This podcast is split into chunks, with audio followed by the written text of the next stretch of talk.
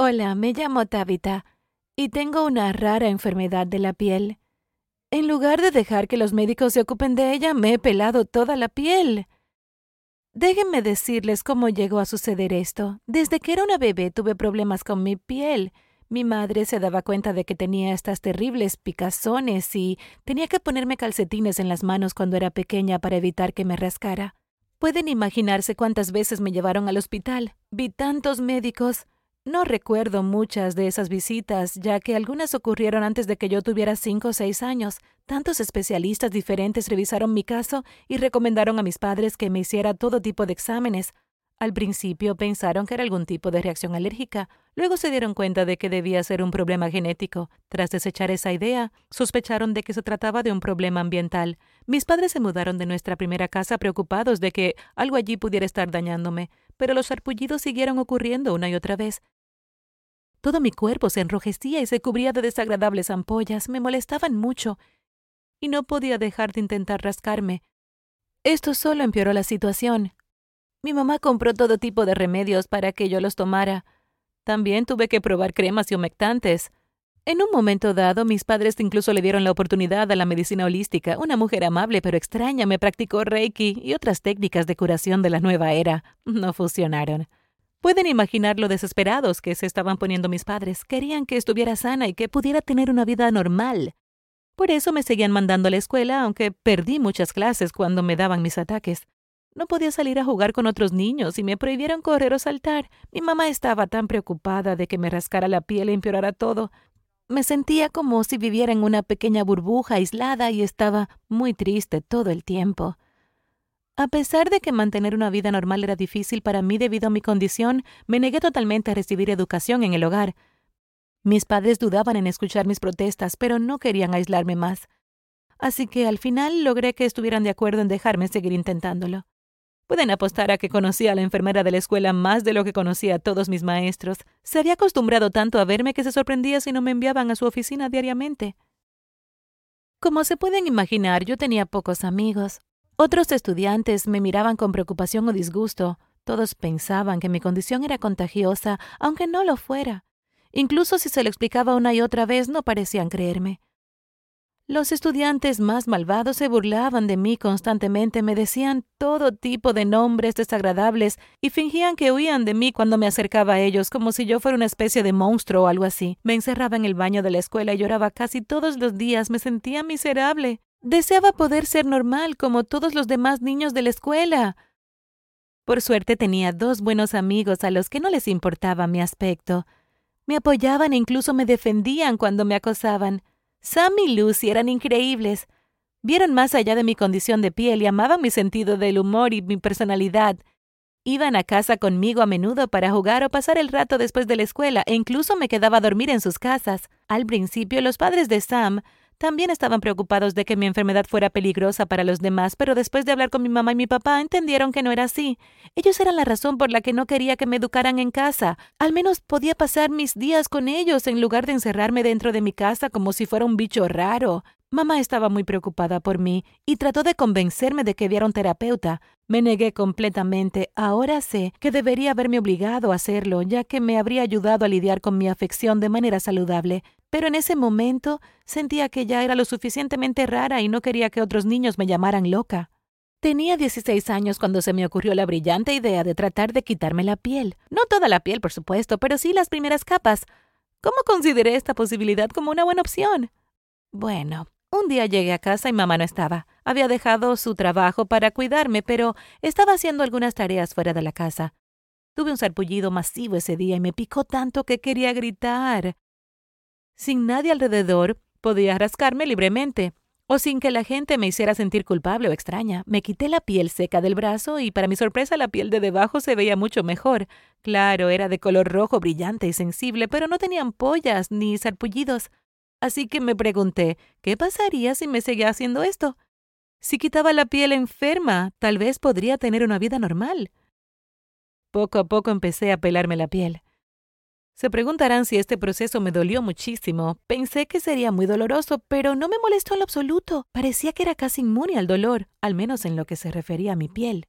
Cada día me quitaba otro parche de piel enferma.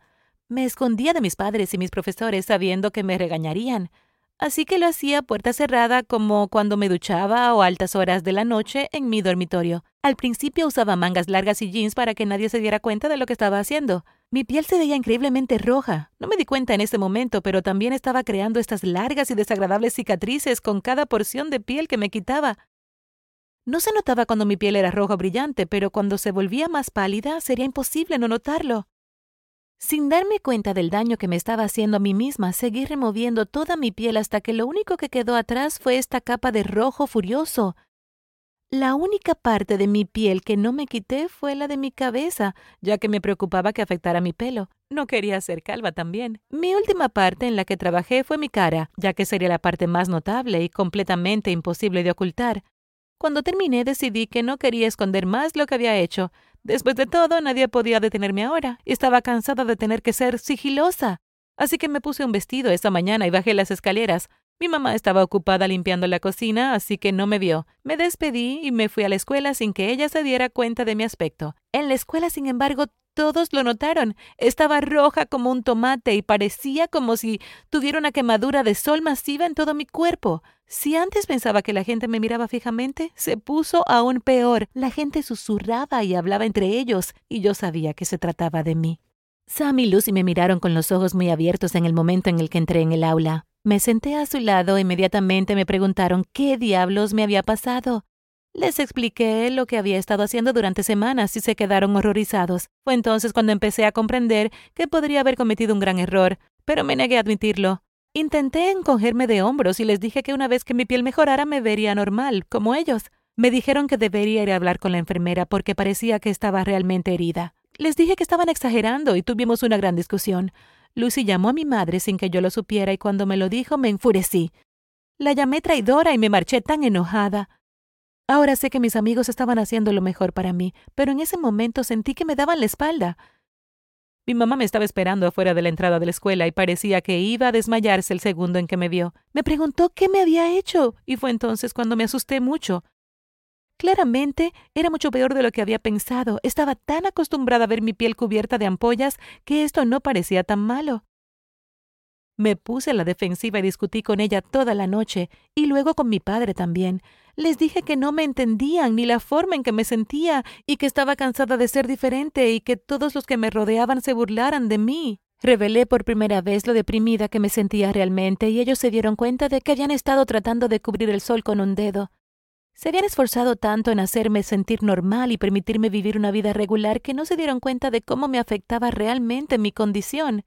Ahora sé que lo que hicieron a continuación fue la decisión correcta, pero en ese momento sentí que me estaban abandonando. Me internaron en un hospital psiquiátrico y recibí terapia cuatro veces a la semana mientras me supervisaban los médicos y especialistas del lugar.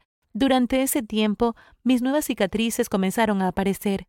También tuve que ver a un dermatólogo. Él nos informó, a mis padres y a mí, que desafortunadamente esas marcas nunca se desvanecerían. Tuve que aprender a lidiar con las consecuencias de lo que hice. Poco a poco, a través de la terapia y la medicación, empecé a mejorar, no físicamente, sino mental y emocionalmente. Mis terapeutas fueron increíbles. Al principio los veía como mis enemigos, pero descubrí que solo trataban de ayudarme. El ala del hospital en la que me alojaba estaba destinada a los adolescentes, por lo que conocí a otros niños de mi edad que estaban pasando por sus propios problemas.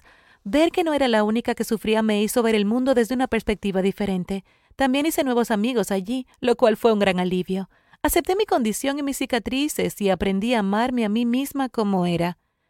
Pude regresar a casa con mis padres y me disculpé con ellos y mis amigos por la forma en que había actuado. Ellos me habían apoyado en cada paso del camino y estoy muy agradecida. Me arrepiento verdaderamente de las decisiones que tomé y más aún de haberles ocultado a mis padres lo que estaba haciendo. Podría haber recibido ayuda antes y haber evitado tantos problemas. Tengo que enfrentar las consecuencias de mi estupidez, pero sé que podré vivir una vida plena gracias a todo lo que pude aprender en mi tiempo en el hospital. Todavía visito a los terapeutas una vez a la semana y estoy mucho mejor. Sam, Lucy y yo fuimos aceptados en la misma universidad y vamos a compartir un dormitorio juntos. Espero que este sea un nuevo comienzo para mí, lejos de mi ciudad natal. Ya no me importa que la gente me mire, solo me encojo de hombros y sigo caminando. Si alguna vez me siento triste, sé que tengo un sistema de apoyo en el que puedo confiar en lugar de hacerme daño a mí misma. Gracias por vernos. Por favor no olvides suscribirte y ver otros videos en el canal.